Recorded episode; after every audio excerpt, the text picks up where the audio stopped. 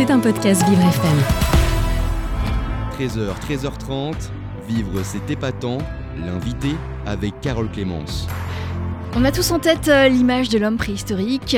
Euh, L'archéologie préhistorique est née il y a deux siècles et cette science récente a beaucoup évolué depuis. Les connaissances qu'elle produit également. Trois spécialistes co-dirigent la publication de l'ouvrage Préhistoire, Nouvelles frontières dont on parle aujourd'hui. Puisque face à l'engouement du public pour la préhistoire, il y a euh, des choses à, mettre au point. On va faire le point justement avec nos trois invités aujourd'hui dans Vivre c'était épatant. Vous écoutez Vivre c'est épatant, l'invité avec Carole Clémence. Euh, Philippe Grosot, bonjour. Bonjour. Vous êtes euh, philosophe, professeur de philosophie à l'Université de Poitiers. Vous avez reçu le prix euh, La Bruyère 2022 de l'Académie française pour des profondeurs de nos cavernes. Alors vous êtes philosophe, mais vous êtes vraiment spécialisé sur l'art préhistorique, c'est ça? Absolument, oui. oui. Euh, mon, ami Boris Valentin ici me surnomme un philosophe de terrain, ce que je prends comme un grand honneur. Voilà, philosophe de terrain, effectivement. On expliquera pourquoi et ce que vous faites exactement tout à l'heure. Je voulais qu'on commence avec Boris Valentin. Bonjour. Bonjour. Et vous, vous êtes professeur à l'Université de, de, Paris 1 et vous êtes euh, l'auteur, euh, bah, co-auteur de ce livre, Préhistoire Nouvelle Frontière avec Philippe Grosot, et également auteur de Si loin, si près, euh, pour en finir avec euh, la préhistoire, avec Jean-Michel Jeunesse, qui sera présent aussi au, au cours de l'émission. Boris Valentin, je voulais qu'on délimite euh, la préhistoire. Ça commence quand? Ça finit quand? Alors, on ne sait pas trop quand ça commence. Euh, si on entend par préhistoire l'histoire très ancienne des humains, eh bien on ne sait pas trop quand les humains euh, apparaissent, s'individualisent parmi les autres euh, primates qui leur sont très proches. Alors certains placent ça vers moins 3 millions d'années, d'autres vers moins 2 millions d'années, donc on est dans ce flou-là, et il est intéressant ce flou, car l'émergence de l'humanité ne se fait pas d'un claquement de doigts. Quant à la fin de la préhistoire, eh bien conventionnellement, c'est l'invention des écritures. Donc les plus anciennes, c'est 3500 avant Jésus-Christ. Mais euh, c'est une notion qui est une notion qui pratique pour se repérer dans le temps. Donc moins 3 millions d'années, 3500 avant Jésus-Christ. Mais c'est une notion qui est quand même discutable. Euh, qu'il y ait vraiment un seuil marqué par l'apparition des écritures, surtout ces écritures sont apparus à des périodes extrêmement diverses et qu'il y a encore des euh, peuples qui se passent d'écriture, des peuples à tradition euh, orale. Et donc c'est une des choses que nous avons souhaité discuter dans cet euh, ouvrage, c'est à quel point il faut prendre pour argent comptant cette notion d'une histoire qui serait avant l'histoire, histoire au sens rabougri d'une histoire des textes seulement. Voilà, et puis vous dites, vous expliquez bien dans votre livre que l'histoire ne commence pas à Sumer, donc à l'apparition de l'écriture, euh, ça commence bien avant, puisque justement, euh, puisque Rome et, la Grèce avaient, l'écriture, nous, en Gaule, on n'avait pas, et pourtant on n'était pas, il n'y avait pas d'infériorité. C'est ce qu'on explique aussi dans, votre livre. Absolument, bah, si vous prenez l'exemple des, Gaulois, ce sont des euh, sociétés qui ont inventé euh, même si tout le monde s'influençait à l'époque autour du bassin méditerranéen, mais ils inventent la monnaie, ils inventent euh, la ville, euh, ils inventent, je ne sais pas s'ils l'inventent, mais ils pratiquent la philosophie aussi. Les druides, dit-on, sont des inspirés par la philosophie, la philosophie grecque. Bref, mais ce sont des gens qui effectivement se passent d'écriture. On a des témoignages écrits sur eux, mais ils se passent d'écriture. De, donc l'écriture, puis il faut relativiser l'écriture. Vous savez, l'écriture, pendant très très longtemps, elle a été pratiquée par une toute petite fraction de la société, des lettrés. Euh, ce qui fait d'ailleurs que quand les historiens du passé plus récent ne se fondent que sur les écrits, ils euh, ratent une bonne partie euh, de l'information sur des couches importantes de la société dans ces sociétés, à, ces sociétés à écriture. Ce qui fait aussi que les historiens du passé récent utilisent de plus en plus l'archéologie pour s'informer sur toutes les strates de la société qui ne possèdent pas l'écriture et sur lesquels il n'y a pas de témoignages écrits parce qu'ils sont peu d'importance aux yeux des lettrés. Oui, et, et d'ailleurs, euh, heureusement qu'il y a l'archéologie, puisqu'on saurait peu de choses sur les Gaulois. Euh, on saurait que, on n'aurait que les sources des, des auteurs gréco-latins. Alors sur, sur, les Gaulois, bien sûr, on aurait euh, juste, les, juste les témoignages écrits de ceux qui possèdent l'écriture à l'époque, les Grecs et les, les, les Latins. mais alors sur la préhistoire qui nous intéresse aujourd'hui, on n'aurait aucune information sur l'archéologie, bien sûr. Hein, donc la, faire de la préhistoire au sens conventionnel du terme. Vous avez compris que pour moi, c'est une notion relative. Ça vaut, euh, c'est comme Antiquité, Moyen Âge, époque moderne, c'est très... Voilà, ça, permet de se repérer dans le temps. Mais il ne faut pas donner plus d'importance que ça à ces repères. Euh, sur cette préhistoire, au sens conventionnel du terme, sans archéologie, nous n'aurions aucune connaissance. Voilà, et donc ça permet de valoriser euh, l'homme préhistorique qu'on a tendance à, inférioriser par rapport aux, périodes qui, suivent. Il n'a pas besoin d'être valorisé, l'homme préhistorique. Personne n'a besoin d'être valorisé. Il faut se euh, départir définitivement de ces notions d'infériorité, supériorité, qui sont moralement inacceptables et qui, par ailleurs, n'ont aucun sens du point de vue des sciences du vivant puisque nous sommes des vivants et qu'il n'y a pas des vivants qui sont supérieurs à d'autres vivants. Les bactéries ne sont pas supérieures aux humains. Et les humains euh, vivent grâce aux bactéries et à notre microbiote. Hein. Donc il faut se départir complètement de cette, cette façon de voir héritée. Y a euh, du supérieur et de, l'inférieur. Par conséquent, à partir de là, il n'y a pas à valoriser les hommes préhistoriques. Il y a à les connaître, les comprendre comme d'autres que nous. Ce sont d'autres humains, euh, soit de la même espèce mais plus anciens, soit d'autres espèces, donc euh, des très proches, très proches de nous, mais qui n'avaient pas exactement la même les mêmes formes d'intelligence que les nôtres, ce qui ne veut pas dire que ces formes d'intelligence étaient inférieures. J'insiste bien là-dessus.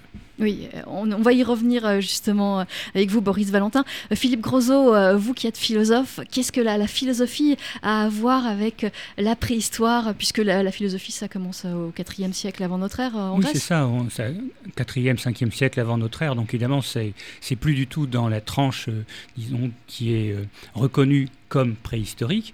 Euh, mais ce qui est intéressant, c'est de se rappeler que, euh, par exemple, la, philosophie à ce moment-là euh, apparaît chez les Grecs dans ce que la tranche que les archéologues nomment la fin du second âge du fer, et donc finalement c'est l'extrême fin de l'âge des métaux.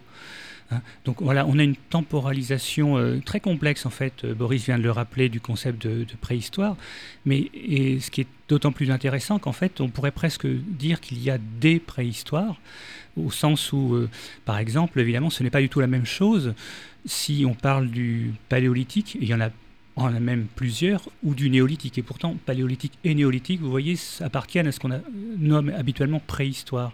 donc la, la, scission entre les deux, l'apparition du phénomène de néolithisation, qui est d'ailleurs très lent, très complexe, au plus tôt il commence vers 9000 euh, ans avant notre ère, et en Europe de l'Ouest, on peut dire qu'il est peut-être effectif vers 4-5 euh, 000 ans. Donc en fait, c'est des temporalités. C'est une différence énorme. Oui, voilà, exactement. Il faut euh, que le mouvement, en quelque sorte, euh, suive son cours de colonisation, hein, puisqu'on peut dire que les derniers chasseurs-cueilleurs en Europe de l'Ouest, ils vivaient en même temps en étant contemporains des, des, populations déjà néolithisées, en quelque sorte. Euh, donc bien antérieurement à nous. Et donc ce qui nous a dans cet ouvrage Préhistoire Nouvelle Frontière, c'est d'abord de montrer, vous l'avez bien compris, hein, le, flottement de, ces datations qui sont, qui sont complexes à envisager et qui, euh, en quelque sorte, plus on les affine, plus elles ont comme enjeu immédiat de brouiller même le concept de préhistoire. On ne sait pas trop quand ça commence et finalement on saurait mal dire où ça finit, ce qui aboutit peut-être à la conséquence que c'est probablement un concept assez peu pertinent au final. Et puis, euh, une chose aussi qu'on peut remarquer, c'est que euh, ce concept de préhistoire, il est relativement jeune finalement, hein, parce qu'il a été inventé au milieu du 19e siècle, et il est inventé, le préfixe le souligne très très bien, préhistoire par rapport à ce qu'on nomme histoire et qu'on définit avec la naissance de l'écriture. Donc en fait, préhistoire, c'est littéralement tout ce qui est antérieur à au moins 3003-3500 euh, ans avant notre ère, sauf que ça regroupe en soi des temporalités et des types de sociétés radicalement différents. Dans cette vaste période, vous avez à la fois des chasseurs-cueilleurs semi-nomades et des agro-pasteurs sédentaires. C'est pas du tout le même type de vie, vous voyez. Donc, sur un même territoire pas, euh, pas, forcément sur un même territoire, mais sur une même échelle temporelle. Et selon qui on est à l'ouest ou à l'est de l'Europe, eh bien, ils cohabitent. Ce qui fait que traditionnellement, on fait commencer la préhistoire, euh, enfin, on fait finir la préhistoire plutôt euh, en Europe de l'Est qu'en Europe de l'Ouest. Euh, on, l'a fait se terminer, oui. Euh, et, en fait, la fin de la préhistoire, si vous voulez, c'est une chose euh, qui n'est pas très claire, parce que c'est le concept même de préhistoire qui n'est pas très clair. Et la volonté qu'on a eue dans cet ouvrage, c'est vraiment de, le déconstruire, hein, et donc de, montrer que ces frontières qui, sont, qui ne sont jamais des bornes, mais des points de passage, c'est aussi ça, n'est-ce pas, une frontière, un point de passage plutôt qu'un point de limitation, ben, ces frontières comme point de passage sont multiples et ça rend le concept même de préhistoire assez chaotique et flottant. Donc ça, ça nous a beaucoup intéressé. Et encore, c'est ce flottement, il n'est que temporel, mais il y a énormément de flottements thématiques euh, qui, sont liées à ça. Et Boris Valentin, Philippe Grosot, est-ce qu'il faudrait changer la terminologie justement? Est-ce qu'il faudrait utiliser de nouveaux noms? Encore une fois, je pense qu'il euh, y a des conventions et que ces conventions sont pratiques. Si vous interrogez n'importe quel historien de ce qu'on appelle le Moyen Âge, il vous dira que cette notion qui a été inventée au XIXe siècle ne veut strictement rien dire. Moyen Âge, euh, entre l'Antiquité et la Renaissance, vous voyez qu'il y a là aussi un choix idéologique, hein, euh, ce sont les temps obscurs, entre la splendeur et le renouveau. Donc n'importe quel historien du Moyen Âge vous dira que ça ne veut rien dire. En même temps, on continue à utiliser, et, ces historiens l'utilisent, cette convention. Euh, là aussi, on ne sait pas trop bien quand est-ce que ça commence, quand est-ce que ça se, termine, mais c'est grosso modo pratique pour euh, se définir et dire sur quoi, euh, dire quoi on, sur quoi on travaille. Donc je pense qu'il faut faire la même chose avec la préhistoire. Mais si on voulait être vraiment, s'il s'agissait aujourd'hui de nommer cette, cette spécialité, on appellerait ça tout simplement, comme le font nos amis allemands, de l'histoire très ancienne. C'est de l'histoire très ancienne. Voilà, aussi simple que ça. Urgeschichte, l'histoire des débuts, des commencements, euh, dit-on euh, dit en allemand. Voilà. On a hérité de ce terme de préhistoire, on l'utilise conventionnellement et il ne faut pas le prendre trop au sérieux. Ce que je voulais ajouter, peut-être, pour bien faire comprendre à, l'auditoire, ce que nous réalisons depuis peu, hein, à mesure que les recherches se mondialisent sur cette histoire très ancienne, c'est que ce qui se passe en Europe, où on a une succession de sociétés, d'abord des chasseurs-cueilleurs. Ce qu'on appelle la préhistoire, c'est des chasseurs-collecteurs, des gens qui vivent de chasse et de collecte de végétaux, de pêche, etc. Ces chasseurs-collecteurs vont être remplacés, comme le disait Philippe, par des agro-pasteurs, des paysans. En Europe de l'Ouest, là où nous sommes, là ici, c'est il y a 7000 ans à peu près. Et chez ces agropasteurs, il va y avoir ensuite des euh, sociétés qui vont euh, construire des sociétés étatiques, urbaines. On a parlé des Gaulois euh, tout, à l'heure, etc. Des empires ensuite, etc. Donc on a l'impression, vous voyez, d'une, de quelque chose, d'une histoire très scandée avec des, des phases qui efface un peu les, les, les, phases préalables. Eh bien ça, c'est euh, une exception géographique. Car si vous prenez le continent américain, si vous prenez le continent africain, si vous prenez aussi certaines zones de l'Asie, vous avez eu des coexistants jusqu'à nos jours entre des sociétés de... Prenez en, en, Amérique. Vous avez encore des sociétés de chasseurs-collecteurs dans le, grand, dans le grand nord euh, américain. Vous avez, avant qu'ils aient été totalement exterminés par les colons, euh, jusqu'au jusqu'au XXe siècle, vous aviez des chasseurs-collecteurs aussi dans le sud, en Patagonie par exemple. Et vous avez coexistence entre ces sociétés-là, des sociétés urbaines comme les Mayas, les Aztèques, etc., des petites sociétés agricoles comme en, Amazonie. Donc cette coexistence entre des sociétés de formes diverses, j'ai pas dit des inférieurs et des supérieurs, j'ai dit des gens qui ont des modes de vie divers, des organisations sociales et politiques diverses, c'est la règle.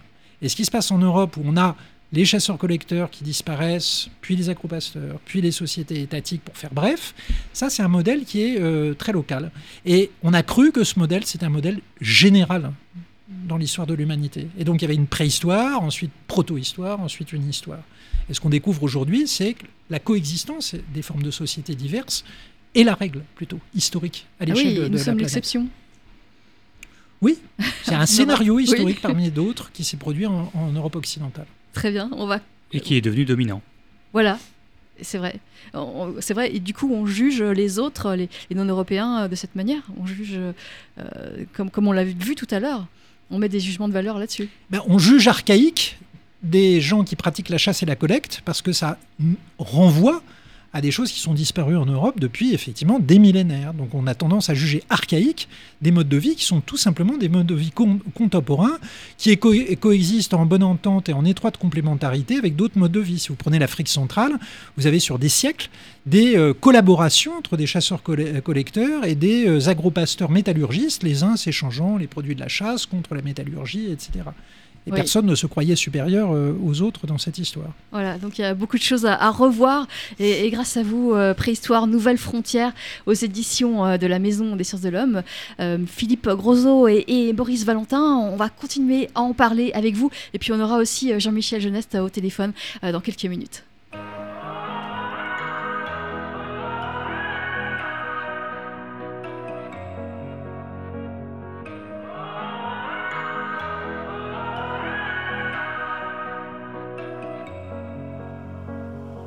Final, t'as semé sans sonner des points d'interrogation. Je passe mon temps à les escalader, toutes ces montagnes de questions. Toi, ma beauté, mon addiction, je rejoue notre partition. Je coupe les refrains. Oh, tu dis que je suis coupable, je mets mes fausses notes sur la table. Si tu reviens, oublie au moins les mots qui nous freinent. Faisons le vide avant que la coupe soit pleine. Reprends la main, je veux dire la mienne. Faisons le plein pour fuir loin de la peine. Si ton cœur détale,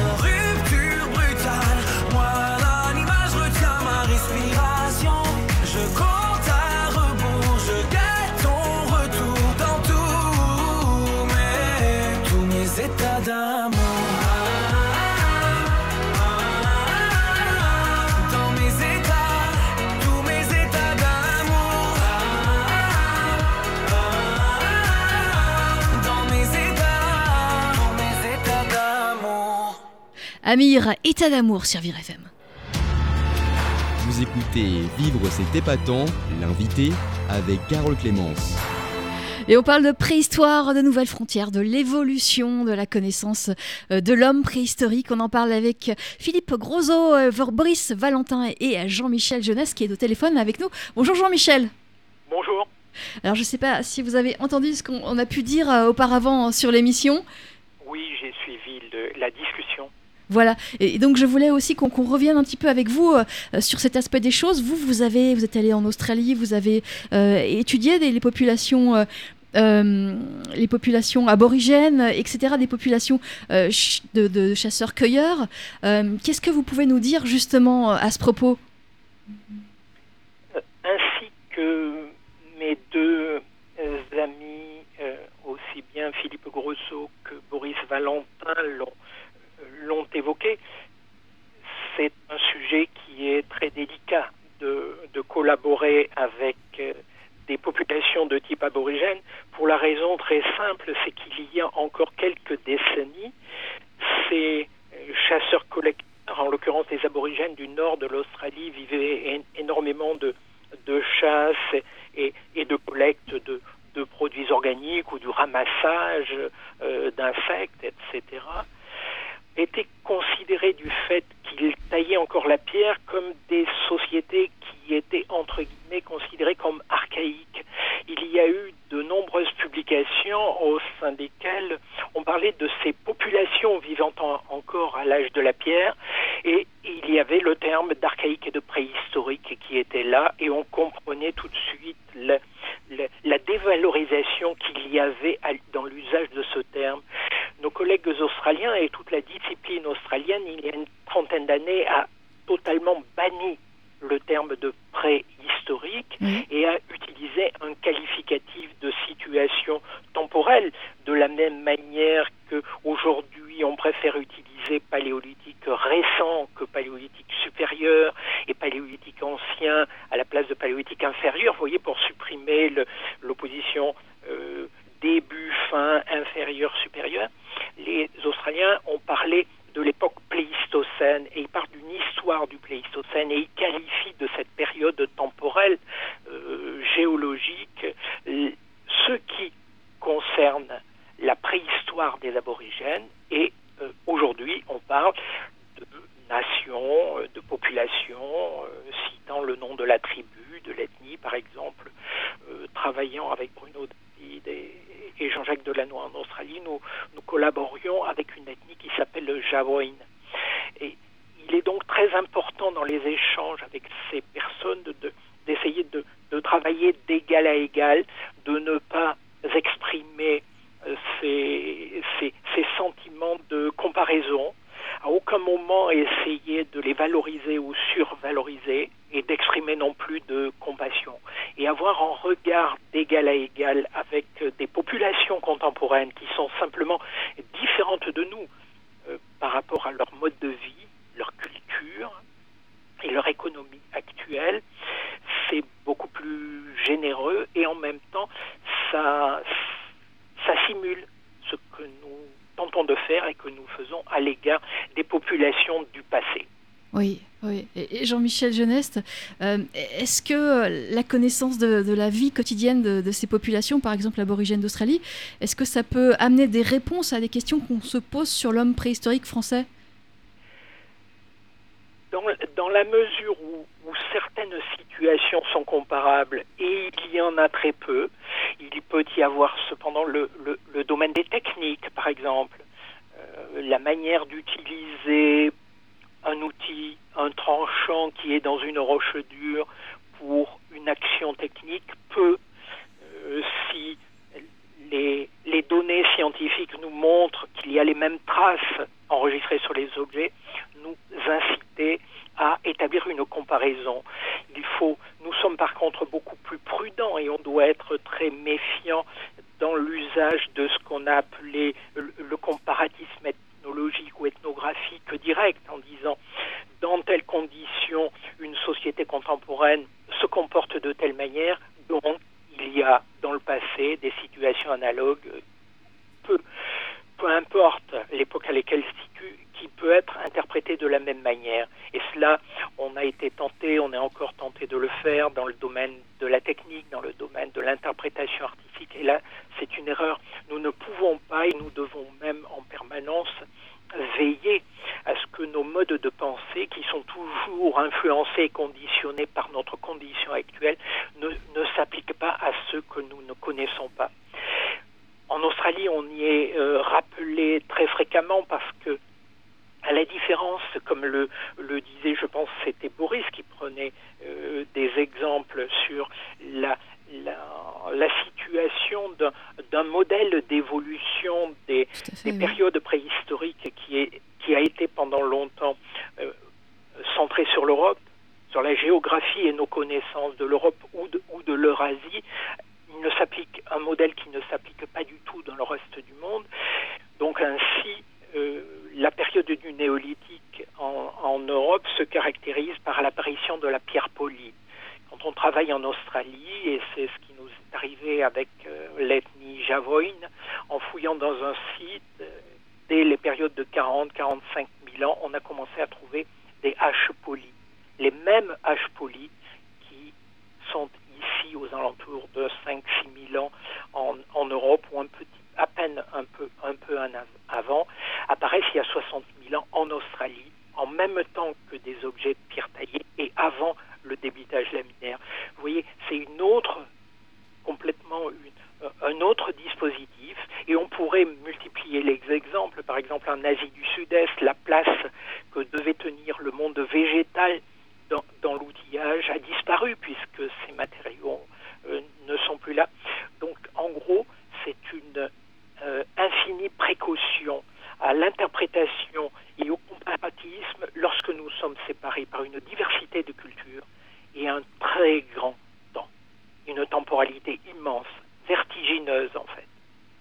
Oui, oui, oui. Jean-Michel Geneste, euh, c'est très intéressant tout ça. On peut, on peut en savoir plus dans votre livre Préhistoire, Nouvelles Frontières euh, aux éditions euh, de la Maison des Sciences de l'Homme. Je voulais aussi qu'on voit, bah, vous avez commencé votre carrière d'archéologue il y a 40 ans, vous êtes un ancien conservateur de, des grottes de Lascaux. quelles sont les, évolutions que vous avez pu voir dans, la perception de, la préhistoire et aussi dans, l'évolution des techniques?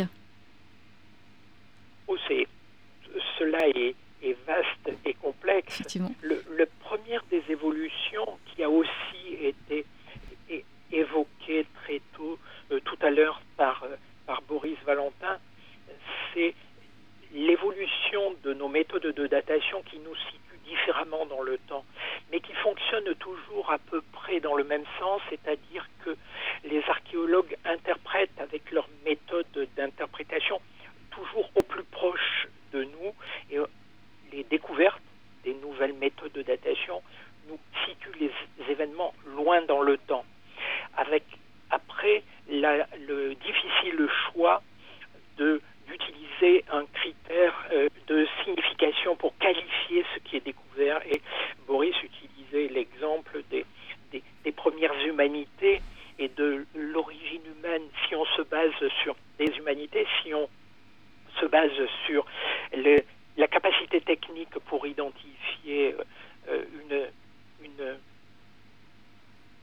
la présence euh, dans une phylogénie qui est celle euh, du genre Homo, alors à ce moment-là, on peut la situer soit à 2 millions d'années, soit un peu plus, ou, à plus de, 3 millions d'années en fonction du, caractère taillé des, des outillages que l'on que l'on découvre.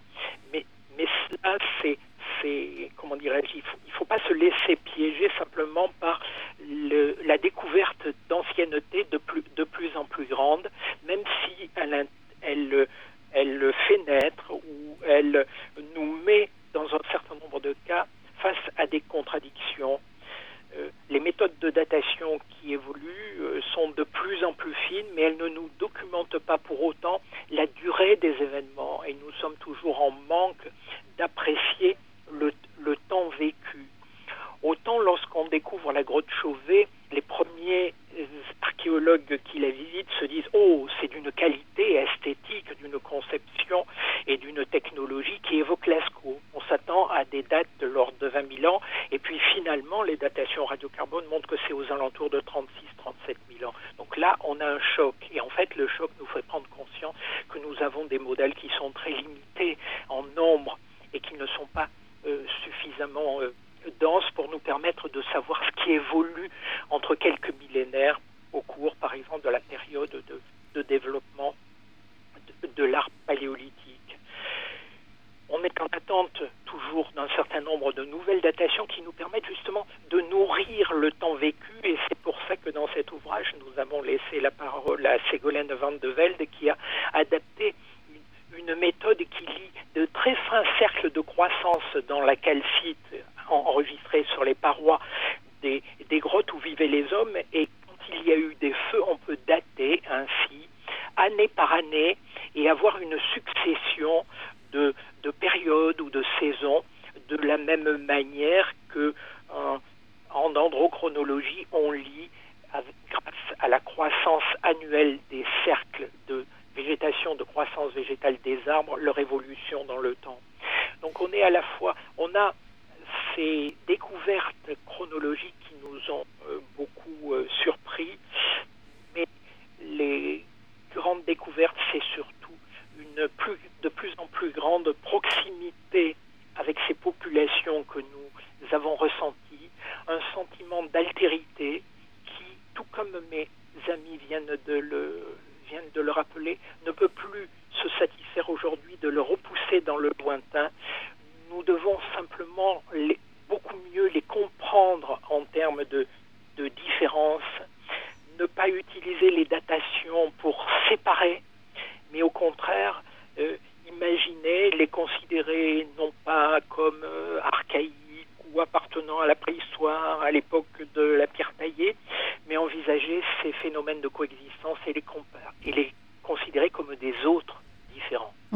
Jean-Michel. La méthode ethnologique. Jean-Michel Jeunesse, il y, a, encore beaucoup à dire. Hein, on, peut lire, euh, on peut lire votre livre Préhistoire Nouvelle Frontière. Juste euh, une idée reçue comme ça qu'on a encore, euh, que le grand public a encore sur, sur l'homme préhistorique et que vous voudriez, vous voudriez remettre en, question? On a énormément à, à, à, préciser en ce qui concerne les images que nous avons de l'homme préhistorique.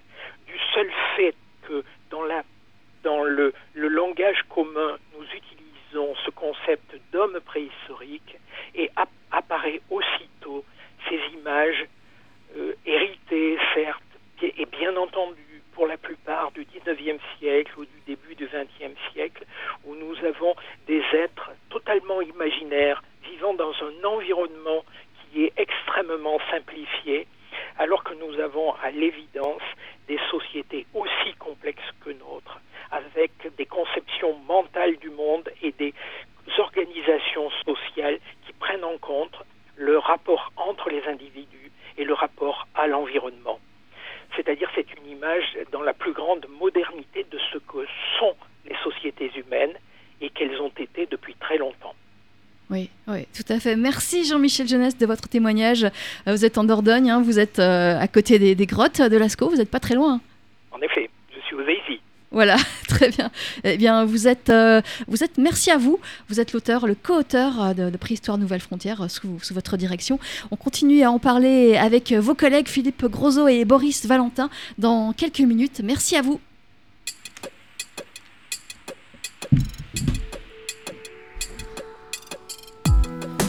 Me sens moi que lorsque je suis dans tes bras.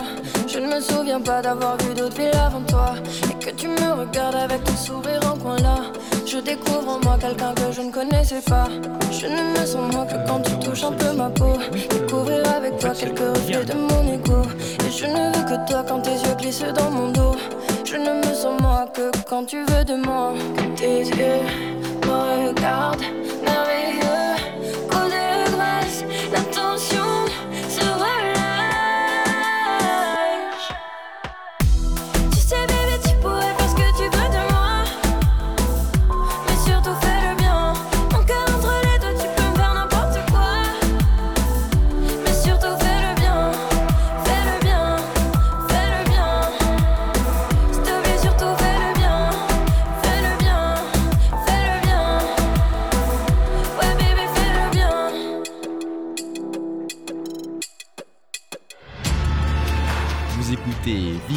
Épatant, l'invité avec Carole Clémence. Et on parle de préhistoire avec ce livre Préhistoire Nouvelle Frontière euh, aux éditions de la Maison des Sciences de l'Homme. Nous sommes avec Philippe Grosot et, Boris Valentin. Alors Philippe Grosot, vous êtes euh, philosophe, euh, vous êtes professeur de philosophie à, Poitiers, l'Université de Poitiers. Et Boris Valentin, vous êtes professeur de l'Université Panthéon-Sorbonne Paris 1 et vous co-dirigez avec Jean-Michel Geneste ce livre Préhistoire Nouvelle Frontière. Alors je voulais qu'on parle parce que votre sujet d'étude, Philippe Grosot, c'est c'est vraiment euh, l'art, l'art pictural. Est-ce qu'il y a vraiment un art préhistorique et, quel est-il? Alors, euh, j'ai entendu une fois un préhistorien dire cette chose tout à fait euh, intéressante que on n'est pas sûr qu'il y ait de l'art, mais en tout cas, on est sûr qu'ils sont des artistes. et quand même, c'est difficile de penser quand même des activités artistiques sans production d'art.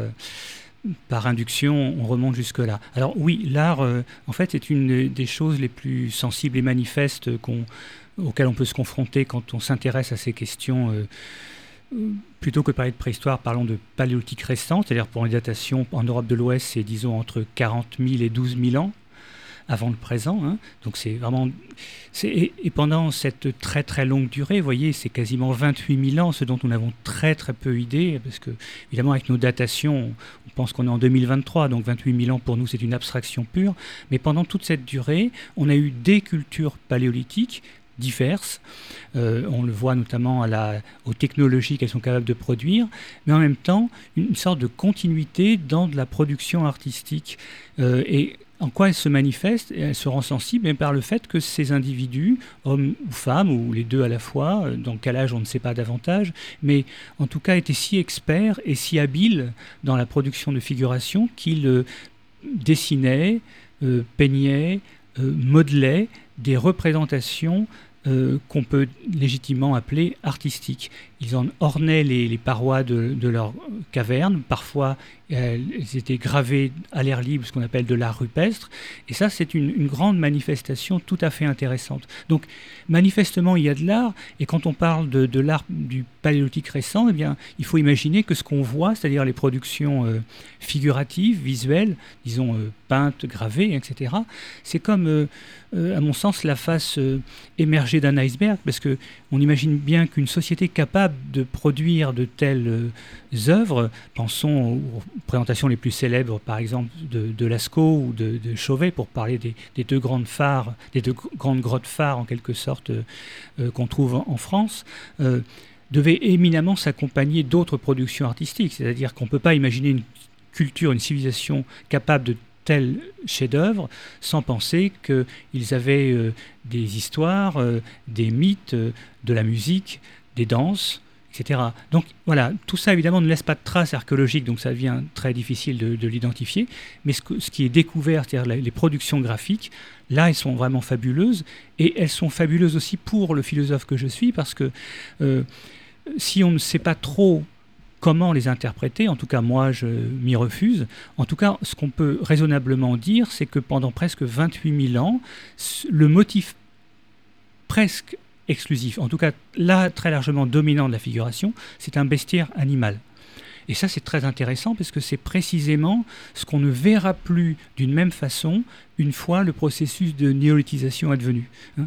Euh, euh, dans cet ouvrage collectif, euh, mon, texte, celui que j'ai signé de ma main, disons, insiste sur ce point, particulièrement sur le fait que à partir du processus de néolithisation, qui, je vous le rappelle, appartient quand même à ce qu'on appelle ordinairement préhistoire, euh, ce qu'on voit apparaître, c'est plutôt des figurations des activités humaines, et dans lesquelles les animaux, en quelque sorte, sont présents presque à titre de faire valoir. Par exemple, on voit des scènes pastorales alors si on voit un groupe d'individus menant un troupeau, eh bien évidemment, c'est pas du tout la même valeur symbolique que euh, une peinture de roc sur, euh, dans, la salle des taureaux de, de Lascaux. Voyez Donc au paléolithique récent, on a une prédominance de la figuration animale, et au néolithique, on a commence à émerger, du moins, de façon très forte, une représentation des activités humaines à partir desquelles les animaux sont leur faire-valoir. On a par exemple au Sahara central, en Libye,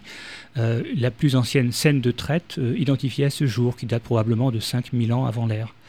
Ce qui est considérable, mais quand on voit une scène de traite, vous imaginez bien qu'on ne voit pas une vache comme on verrait un auroch. Ce qu'on voit, c'est l'activité humaine dont la vache est le faire valoir, c'est-à-dire la scène de traite précisément. Donc, vous voyez, l'art est très important et il nous révèle euh, puissamment des tournant des évolutions dans des modes comportementaux de l'humain. Ça, c'est passionnant. Oui, euh, c'est passionnant effectivement de vous écouter parler. Euh, Philippe Grosso, donc Préhistoire, Nouvelles Frontières, vous en parlez évidemment euh, dans, ce livre. Je voulais qu'on, il nous reste assez peu de temps, qu'on termine peut-être avec des, les idées fausses encore qu'on peut avoir sur, sur cette période. Alors, l'archéologie préhistorique est née il y, a, deux siècles. Il y a évidemment beaucoup de choses qui ont évolué, beaucoup de savoir qui, qui a changé. Maurice Valentin ou même Philippe Grosso, qu'est-ce qu'on peut dire Qu'est-ce qu'on peut affirmer aujourd'hui idées fausses? Oui. D'abord, on peut dire qu'il y en a de moins en moins. Euh, parce que moi, je, me réjouis. Euh, il y a beaucoup, beaucoup de productions éditoriales. Votre émission. Euh, donc, vous entrez chez n'importe quel marchand de journaux, vous avez des magazines sur la préhistoire. Il y a, des expositions. Il y a eu une exposition Musée de l'Homme, etc. Il y, a, vraiment un, désir de préhistoire en ce moment. Je pense qu'on vit un moment préhistorique. Et les gens sont de plus en plus instruits, d'autant que la préhistoire est revenue au programme euh, des collèges en classe de 6e. Elle avait disparu. 99,5% euh, de l'histoire de l'humanité avait disparu et ont réintégré le programme de la, de la 6e. Donc il y a de plus en plus d'idées fausses qui, qui, euh, qui, reculent et c'était important. Par exemple, la coexistence entre les dinosaures et les hommes préhistoriques qu'on voit dans Raon. moi j'ai fait de la préhistoire grâce à Raon, mais je ne crois plus que les hommes préhistoriques coexistent avec des dinosaures qui avaient disparu 60 millions d'années avant. Euh, alors, il y a euh, évidemment encore des progrès, euh, à faire. Moi, je pense qu'il y, a deux choses sur lesquelles il faut vraiment qu'on fasse un effort. Et notre livre se termine par un chapitre sur la transmission des, connaissances. Et c'est très important que, nous y investissions avec des vrais professionnels pour faire passer au moins deux messages principaux. D'abord, il faut déplier le temps. La préhistoire, c'est euh, donc 99,5%, 3 millions d'années euh, d'histoire humaine, une trentaine de paléoespèces humaines qui ont euh, coexisté ou qui se sont succédées, et donc c'est une histoire, une histoire très ancienne, et tout ne se, euh, comment dire, ne se concentre pas, euh, comme on voit par exemple dans un film un peu euh, vieillot maintenant, La guerre du feu de Jean-Jacques Hano, on voyait allègrement coexister des espèces qui sont en fait séparées dans le temps, les premiers australopithèques et les hommes de Cro-Magnon en somme. Donc il faut déplier le temps. Philippe en parlait à l'instant, Chauvet n'est pas Lascaux. Il y a 20 millénaires, il y a autant de temps qui nous sépare de Lascaux que de temps qui sépare Chauvet de Lascaux. Il y a une histoire de l'art du paléolithique récent. Vous voyez donc faire comprendre qu'il euh, y a euh, des évolutions, des trajectoires, et que ces trajectoires s'inscrivent dans le temps. La deuxième chose aussi qui importe, je pense, c'est de, euh, on en a parlé tout à l'heure, c'est de cesser de dévaloriser l'ancien n'est pas nécessairement l'archaïque, et de cesser en même temps de survaloriser. Hein. Il ne faudrait pas passer du mythe du progrès continu, qui nous a fait dévaloriser les hommes préhistoriques, hein, à, au mythe du paradis perdu. Euh, les solutions pour le futur, il faut en chercher urgemment, hein, euh, ce futur nous inquiète, mais les solutions ne sont pas dans la préhistoire. Ce que la préhistoire nous apprend seulement, et l'histoire en général, c'est qu'il y a eu de nombreuses trajectoires différentes. Il y a des alternatives, il y a des alternatives à construire pour le, pour le, pour le futur, mais elles ne sont pas euh, derrière nous. Donc je crois qu'il faut aussi se départir de ces deux mythes. Le mythe du progrès continu, ça je crois qu'on n'y est plus en ce moment, mais aussi le mythe du paradis perdu, de la chute, du néolithique qui serait le début de la catastrophe. Non, le, nous vivons, nous vivons des temps, de, voilà, nous vivons des temps de catastrophe, c'est vrai. Il va falloir euh, s'y adapter, il va falloir bifurquer, mais euh, ces, temps de catastrophe prennent racine dans un passé assez, assez, assez proche. La ferme des mille vaches n'est pas inscrite dans le néolithique. Hein. Elle n'est pas inscrite dans les toutes premières pratiques agricoles et pastorales qui avaient une très faible empreinte sans doute sur la, sur la, sur la biosphère.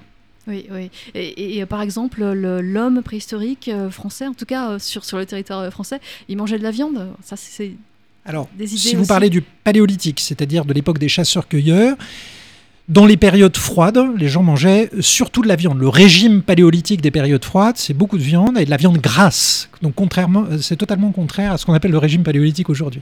Parce que justement, il y a peu de, végétaux. Donc il faut de la viande et de la viande grasse.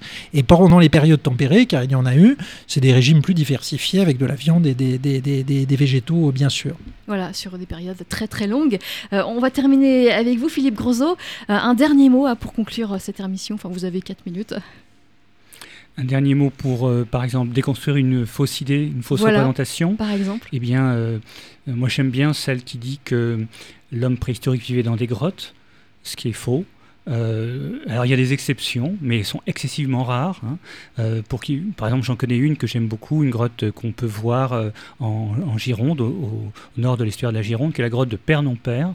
et c'est une petite grotte très très belle, gravée euh, avec des gravures euh, qui remontent à l'Aurignacien, c'est-à-dire on est en 33 000 ans, c'est des gravures très anciennes, mais c'est une grotte qu'on peut voir, enfin aujourd'hui encore, hein, vos auditeurs peuvent y aller, ce serait une très bonne idée. Alors cette grotte est toute petite et au fond, fond de la grotte, il y a une cheminée naturelle et on sait qu'il y a eu un campement ici. Mais mis à part de très exceptionnelles grottes comme cela, eh bien les, les préhistoriques vivaient soit dans des abris sous roche, donc devant des, parois, soit sur des campements, mais jamais dans des grottes, parce qu'une grotte, c'est en fait très inconfortable. Et on y rencontre des animaux extrêmement dangereux selon les, périodes et les saisons. Donc euh, voilà, une idée qu'on peut déconstruire parmi mille autres. Mais comme disait Boris, euh, euh, les choses vont de l'avant. Ça, c'est positif. Et puis, il y a votre livre, Préhistoire, Nouvelles Frontières, aux éditions des Maisons des, Sciences de l'Homme. Merci à vous deux. Et puis, merci à Jean-Michel Jeunesse aussi d'être intervenu au téléphone. Merci à vous. C'était un podcast Vivre FM. Si vous avez apprécié ce programme, n'hésitez pas à vous abonner.